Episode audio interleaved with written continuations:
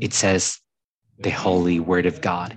Deacons likewise must be dignified, not double tongued, not addicted to too much wine, too much wine, not greedy for dishonest gain. They must hold the mystery of the faith with a clear conscience, and let them also be tested first. Then let them serve as deacons if they prove them themselves blame, blameless. Their wives likewise must be dignified, not slanderous, slanderous but sober-minded, faithful in all things. Let deacons each, each be the husband of one wife, managing their children, their own households as well.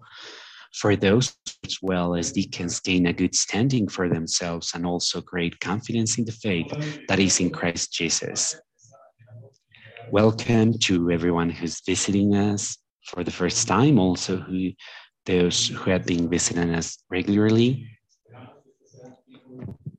We hope this is a time to of learning, of being built up by the words of word of God. I pray that we you are called and affirmed in faith. So the Lord provides for your sanctification so we can enjoy his glory in this morning. Last week, we were talking about the text in First Timothy 3 from verses 1 to 7 and we were talking about the labor and the function of the elders the bishops. And they're the same mean the same those two terms. And all and it talks about all the authority, authorities in the church. And we can see a separation in these paragraphs about what it has to be done in the church and what has to how people should behave in church how things should be do at church. And it says in verse 14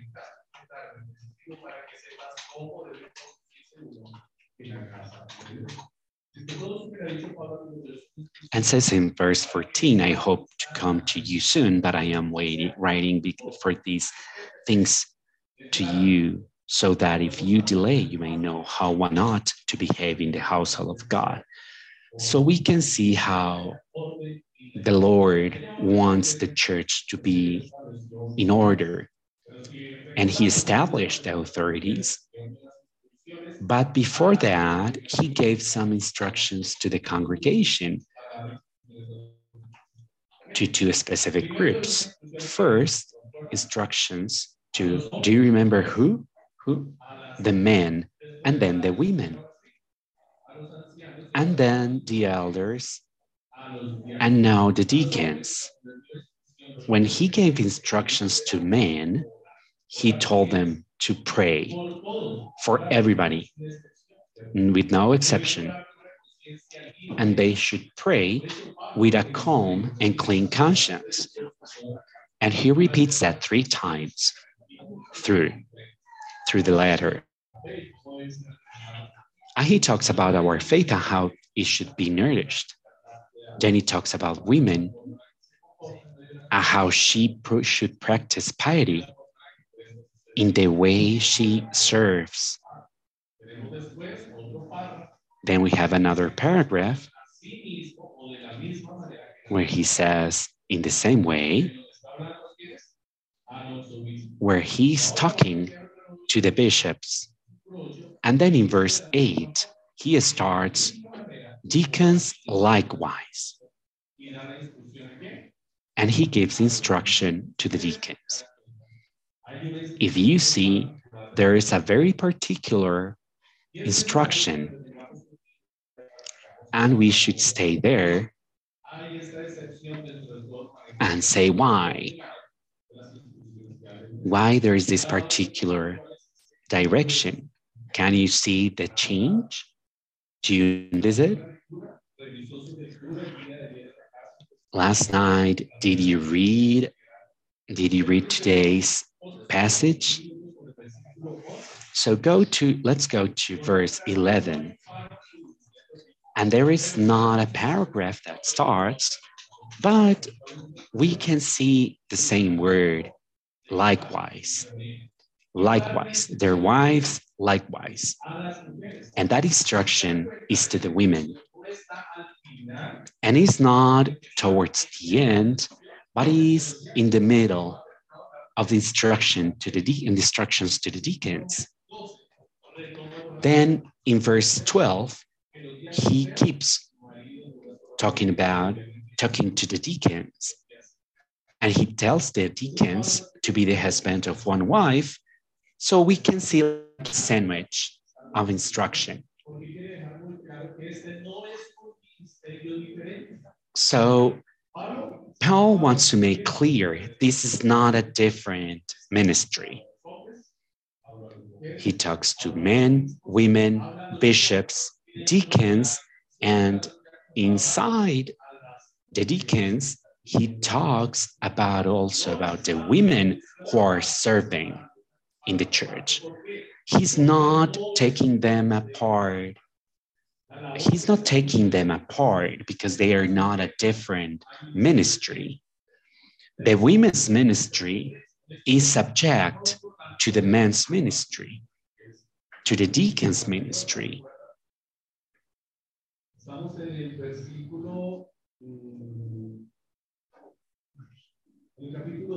So in chapter 2,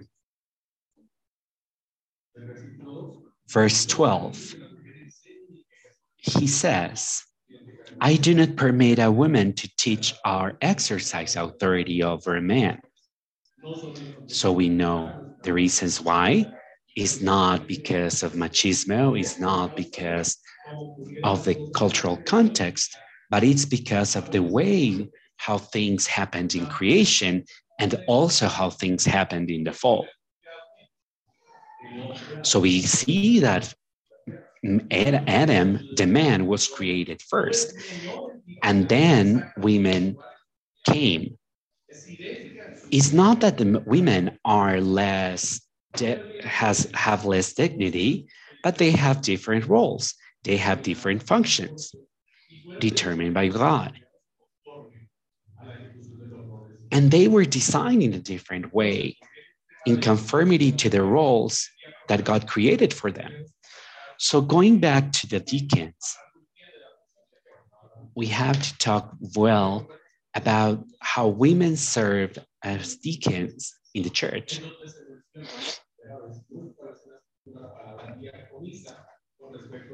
So there is a part about Phoebe. There's a part in the scripture where he talks about Phoebe, who's in chapter six,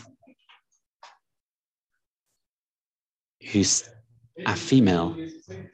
Acts 16, it said it talks about seven men of good reputation, full of the Holy Spirit and wisdom, who should have the work of serving the tables. And with that, that is the, the labor of weekend of, of deacons. So there in Acts, we see the first time where deacons called. And who were called? Seven men. Seven, seven men. And they are called. So they're males. So the ones who should be on front of the deacon ministry are men, but also women are called to serve. So this call to serve is for the whole church. They are called to be an example of servants for the whole church. So the whole church should be serving under the direction of the deacons. So we don't have female deacons. We have females who serve under the authority of deacons because deacon is also servant. So when they were talking about Phoebe as a female deacon, the re, another the real translation should have been a female servant. So what should we what should we learn about these passage? What does God want us to do? And we're going to see four points regarding what God wants for, for the church, what God wants for the, de- for the deacons, from the deacons. Because all of us are called to serve. So let's learn to be in that favor. We need to be formed in our character. We need to be tested in our character. We need to be able to govern our, our houses. And we need to be good servants. And there is a clarification there. So, four things that we should learn we need to be formed, we need to be tested in our character, we need to be capable of governing our houses, and we need to be good servants. We need to be formed in our character. It says, verse 8, likewise, deacons likewise. So, all these characteristics are the same characteristics of the good elder, not double tongued, dignified. What does it mean? People who fulfill what they say, who are firm that their yes is yes and their no is no, who are faithful towards his own words, who are not changing information behind depending on the situation, people who don't talk behind another people's backs, but they have do you remember Jesse? Oh, do you remember Jesse, Elisha's servant? And Laban came. When Laban came to seek to be to be um, healed by by Elisha, and he brings all these gifts to Elisha, and they he goes back to Naaman, but then Gizi he says, I will go if I get something from him. And Gizi goes after him, and Naaman goes down, and he's kind of, what, what can I do for you? And he said, There were some prophets who came down. And could you give me some of, of the some of the um, some of the clothes? And could you give me some gold for the for the prophets?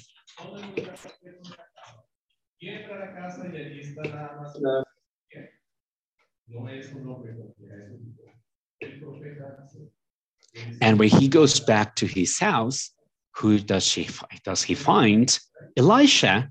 And Elisha asks him, Where were you? And Elisha said, and and he's and and Gizi said, "Oh, I don't know. I was just going around." And then Elisha tells him, "Don't you know who are you talking to?" And he just and he led Gizi to have the same leper that Naaman was healed of because he was changing his information, he was being double tongued. A double tongued man is like Sanballat,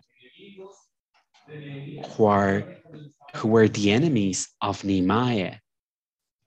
Do you remember them? And do you remember there was Tobiah? They were going against Nehemiah and they didn't want Nehemiah to reconstruct the walls of Jerusalem, and he will call them out. But Nehemiah knew that he shouldn't go out. And they would call Nehemiah out come here, come and talk. And he didn't want to talk, but they were hypocrites. They will double tongued. They, in reality, they wanted to kill Nehemiah. They wanted their work to stop because they knew if they killed him, their work would be over. So they were double tongued. They were not firm. They wanted to manipulate information to their convenience. Once I found once I found a definition of a lie, and that's the definition that I use for my own life. And I know it's a difficult one. And this definition is whatever thing used to hide truth. We also lie when we close our mouths and hide the truth. That is lying. That's a word that confronts our hearts and it confronts my, me first. Who's talking for you? Because every word that I speak will be judged by God. So please pray for us so we don't fail and we don't sin. We find another example Ananias and Sapphira, who went to the apostles and they told him, Well, we sold this house for this and this. But the apostles knew the truth, they manipulated information. Paul says, when you find a deacon not addicted to much wine, like Nabal, do you remember this man that David was serving him, was serving? And when they came to him for help, this man just cast them out. But his wife, who was wise, Abigail, who was wise, she came and she she served David and she prepared food for him, for David. And when when Nabal came against her for what she did, he came and she said, Don't you remember that you were that you were drunk when you did that to David? So some of them are just full of disillusion they don't understand what they do, what they listen, what they see. It's very hard. It's very hard to talk without drunk, yeah, with someone who's drunk, because they don't understand. They will say everything to everything yes or no. So you cannot trust them. So you need to find someone who's trustworthy someone who's not drunk with disillusion, not greedy for dishonest gain, also. That's characteristic also for the bishop. And if you feel like we are repeating it, yes, we are repeating them. Because Paul didn't use, because Paul separated them and he said, if I have to repeat them, I repeat them because it's necessary, because it's important to keep them in mind. And the character of the deacon should, shouldn't be greedy for dishonest gain. A man who embraces a good work for, a, for, for his own gain is a man who has a divided heart because he has two lords. Or you can serve riches, or you can serve your Lord. you cannot love dishonest gain. It's a man who seeks riches, a man who's anxious for getting gains, who doesn't think of how, how he gets that, how he gets at those gains. A man who doesn't care if he lies, if he works in the day of the Lord, if he dishonors God, he doesn't care if he manipulates things for his own dishonest gain. There is a good example in the word. Do you remember, remember what's his name? It's Judas. Very well known fella. He had he was greedy for dishonest gain. His heart turned to, to money. And he was also a stealer. He would take money from, from, from the offerings. A deacon who would steal that who would steal the offerings of the church.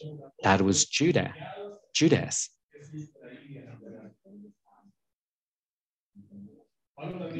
Paul also says afterwards, they must hold the mystery of the faith with a clear conscience. And that's what the deacons have to understand. Christ Jesus died for their sins. That is the mystery of the faith. That is the mystery of the faith and that's a way and he calls them in different ways. And i ask you please read it several days several times in your houses. And you will see how paul talks about this mystery through this letter. And he calls them in different ways. What is this mystery? It was a mystery that was hidden before and with the coming of the Lord Jesus Christ, it was the, the light shown. And that's how people saw. And it was a mystery for people to know how sins would be forgiven. And when Jesus Christ came, he revealed the plan, the eternal plan of God to forgive our sins. How can God how can God forgive our sins? He dies in the cross, He takes our place. It was not the lamb that they had to sacrifice over and over, but it was just one sacrifice once and for all.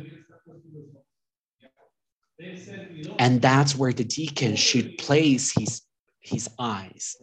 So, you as a deacon, you who are called to serve, should follow the example of the deacons in the church because at the end we are all deacons. We are all servants for the lord with a clean clear conscience. And paul uses that word three times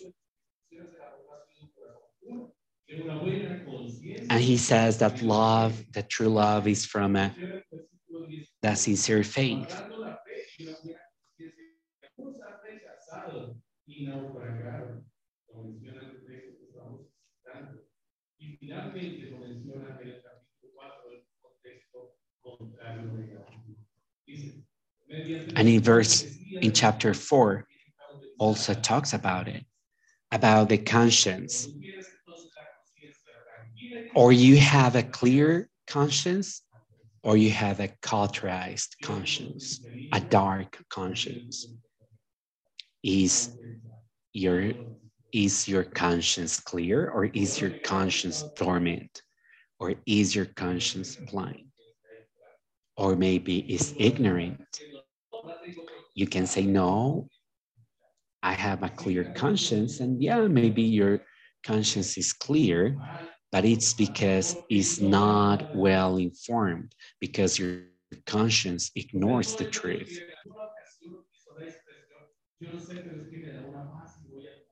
Maybe you have used this expression and said, "Oh, I do this because I feel calm. I make I take this decision because I feel peace about it." But maybe it's a false peace that comes from your ignorance. Because if you ignore if you ignore the danger, you can run towards danger. But the one who knows that there is danger, he just turns away from danger. So is your conscience clear? Is it cauterized? Is it dark? Or is it just ignorant, misinformed? Jonathan Edwards said, said the conscience is like a sand clock, but the Lord is like the sun, because this the sun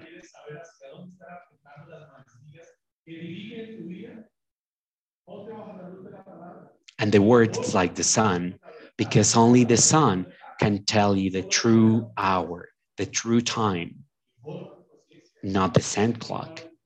So let's, so whenever you need to find a decision, go to the word. You should go to the word. And you should inform your conscience with the word, which is the truth. The truth. So you won't have a clear conscience until you repent on your sins, until you inform your, your conscience with the word and repent. Then he talks about the women, the women who are serving with the deacons. And we are all called to be deacons.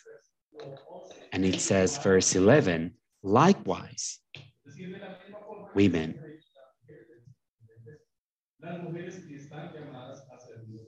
Women who are called to serve in church.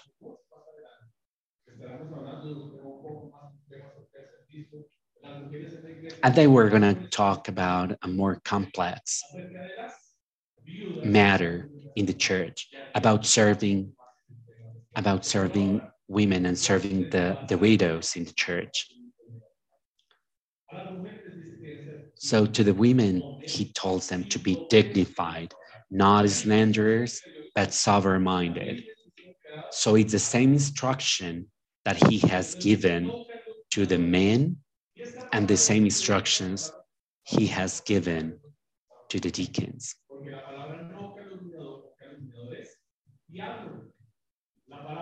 And he says, not slanderers. So it's the same word from devil.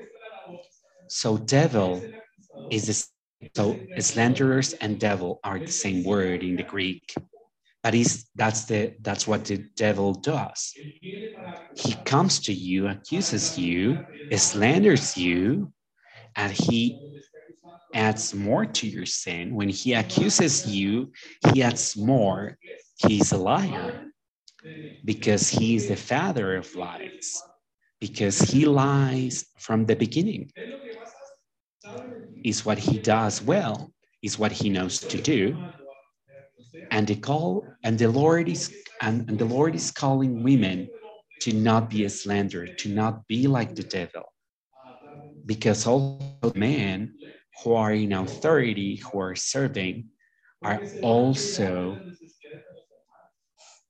they can also slander. They are they can talk too much.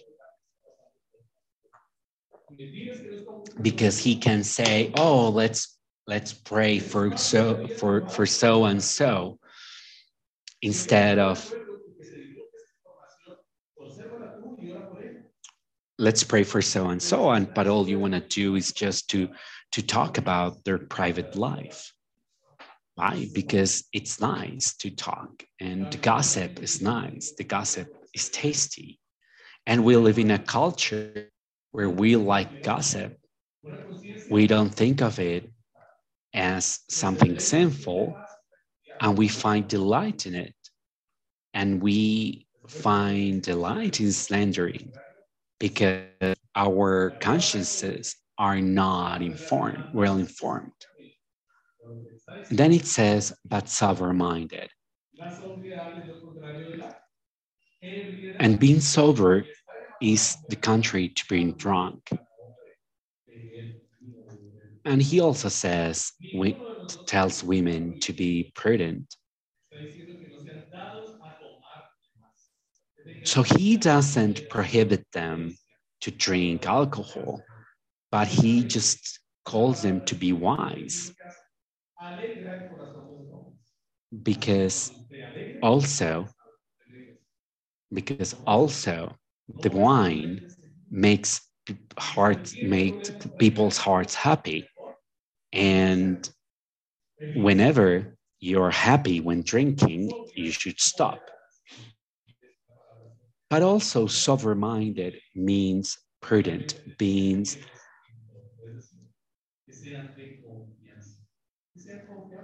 also he calls them to be faithful in all th- in all things so they can take responsibilities. So he tells him, there is this, this sister, uh, could you go and visit her? She's alone, I can't go. Could you go? Could you find some brothers and sisters in the Lord to visit her? People who are faithful and actually, women are more experienced in that work because women are a great help. Whatever you need, you can trust in a woman. And that's what they are women are designed designed to. A woman who's faithful. And then he says, we should be tested. That should be tested. And after they are tested, they should they should serve.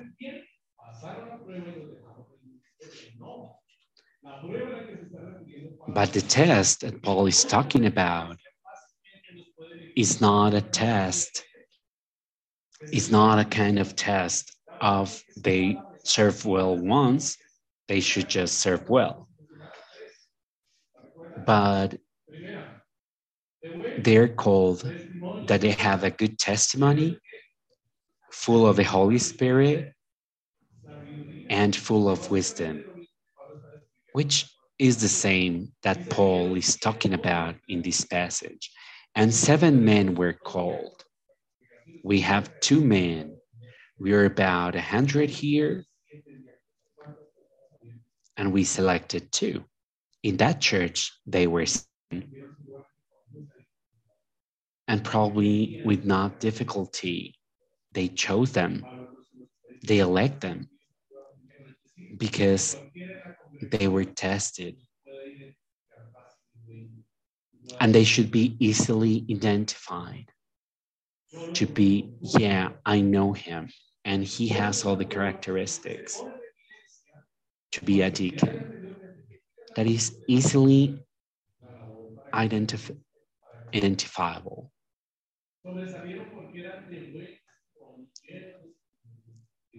And those men who were called, those seven men,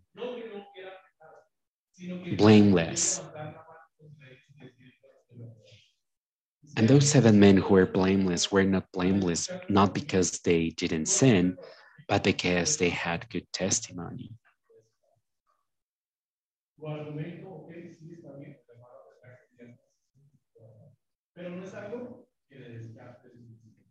And they were blameless because they had the characteristics of being deacons, not that they didn't sin again they should they should manage must be capable of managing their children and their own households as well so we're not talking we're not talking about just his family but also the people who serve them, like a fragile vase. How do they care about their children?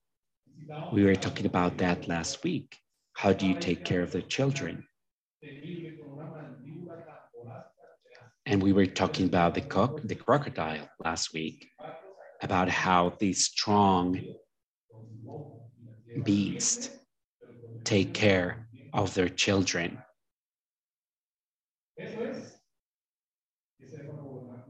And that means to be firm. That means to to have to manage their their their own households well, who are firm, who are strong, but also caring. They shouldn't have rebellious, and they shouldn't have rebellious children. And if he does have, they shouldn't live with them. So if the father has rebellious children, the rebellious children wouldn't want to be at home with them. So if the man, if this man manages well his house, manages well his house, they won't be they they wouldn't if they're rebellious they won't want to be at home that doesn't mean that the deacon should kick kick the rebellious children out but the children just shouldn't want to be there wouldn't want to be there because of the good management the father is giving to the house to the household. And while their children are in their household, the deacon should govern over them well. because the family is a microcosmos of the church. So, as you see the congregation, is the same way you see our houses. And how we you see our houses is how you see the church. How deacons govern the houses is how deacons govern the church. Do you want to have a reference how we are at home? So our heart is completely exposed. If you see rebellion, sin in the church, that's what you can that's what happens in our in, in the in our houses they should be they should serve well for those who serve well as deacons gain a good standing for themselves and also great confidence in the faith that is in Christ Jesus. They should serve well. Why? Because they would gain a good standing for themselves and also great confidence in the faith that is in Christ Jesus. Those who serve well receive two benefits. One, it's the standing with men, and the other one with God, the confidence on the faith the Lord will put them place of honor, those who serve well. What does it say about those who are diligent? Where will they be? In front of kings. And where who I I, I turn my head towards this this place because I'm telling, I'm, I'm taking, I'm, I'm telling my son that. I always tell my son that. Our prayers won't find any roadblocks because we are, we have a great confidence because we serve well. Because my, my conscience is calm, my conscience clear but if I don't do things well at home, my prayers will find a roadblock because we I'm, I'm being double man because I am not acting with a clean or clear conscience. So being a deacon is not a lesser authority. So sometimes we think like a pyramid. You know, we think first the pastors, then we then the elders, and then the deacons. But those who are called to serve are first. But with you, whoever wants to be great must be servant and must be the servant of all.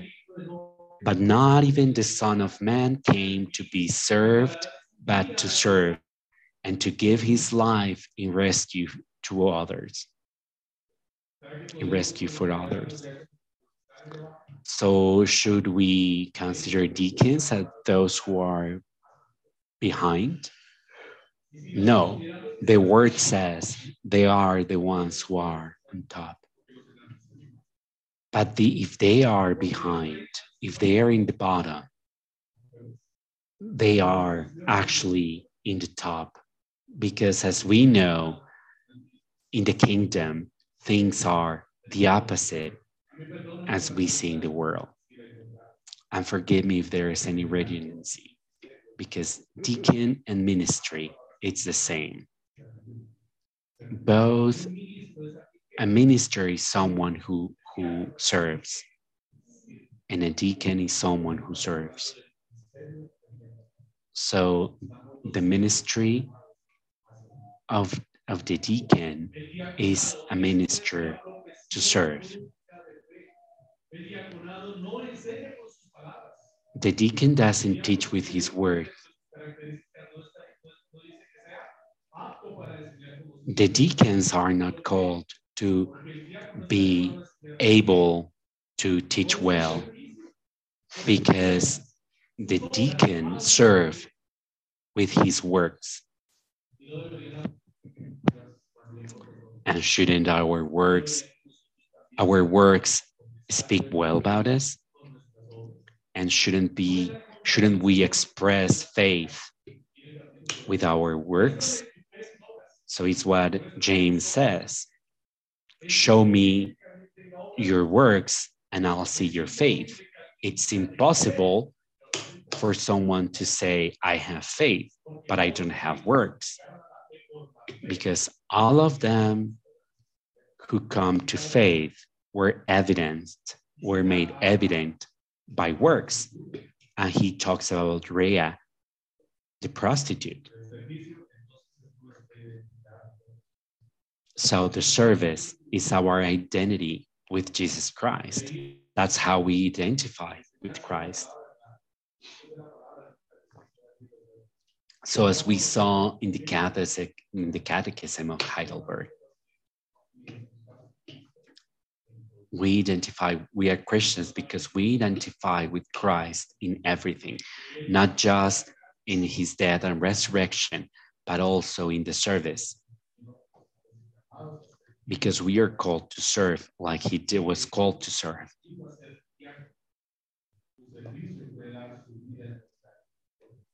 So when he came, his calling was to give his own life. So how can we be deacons? To serve serving well. So in verse 13 says, For those who serve well as deacons gain a good standing of, for themselves and also great confidence in the faith that is in Christ Jesus.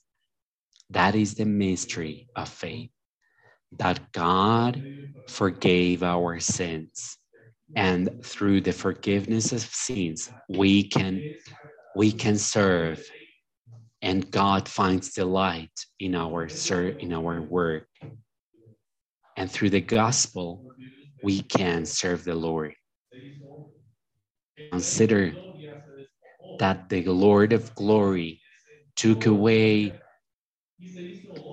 his glory and he made himself servant. He made himself a man and then a servant. But the opposite was with what man did in the fall. The man wanted to be like God, but Christ, he gave away his glory and he came and became a man and a servant. So the glory that the man was looking for when he wanted to be when he wanted to be like God, he already had glory because his glory was to serve God. And it's very contradictory because because uh, the devil tells told the man you're going to be like God, but they were already like God because they were serving and they were like God, but they have a different different thing in mind. They thought that being like God was to have authority and to impose themselves upon others. But God came to serve and came to serve us. And not having anyone to serve in the Lord's Supper, he came, he just he served them and washed their feet. So that's what we see in the gospel the call to serve. Serving at the end is not an option. You are calling, you're coming for the first time. You need to know this. You're coming for the first time. You're already a servant, but you should know who are you serving do you serve satan and the flesh or do you serve god what are your plans who do you ask before taking any decisions? We shouldn't stop serving. We cannot stop serving. John Bunyan in the Pilgrim's Progress. When he's talking about with Apollyon, who was a big demon, a big demon, and Christian. When he was walking in his path, he finds Apollyon, and he says, "Here, there is one of my servants who comes from destroy." And Christian says, I don't want to be your servant anymore because it has a bad pay, because the pay of sin is death. I don't want your pay and payment anymore. My coworkers are horrible, and my and my boss is horrible. And now I'm serving the Lord I'm serving my Lord and I'm going to the glorious. I'm going towards the glorious, to glorious city. And Apollyon tells him, You don't know what you're talking about because you're going to have awful afflictions. But Christian replied, But I know that I'm, I'm to go through afflictions but I know what is at the end glory. But if I serve you, if I keep serving you, my end would be death. So ask yourself is not a silly question. Why should you keep serving sin if the end is death? because the the world and the devil he shows you and he promises you and then accuses you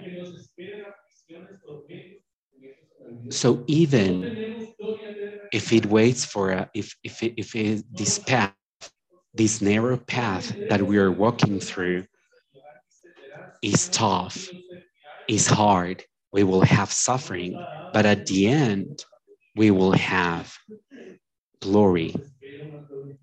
Glory, eternal glory, glory, everlasting glory is what is waiting for us. Ask yourself again who do you serve? Do you want to keep serving Egypt? Or do you want to walk through the desert and serve the Lord until you arrive to the promised land? Glory. Let's pray.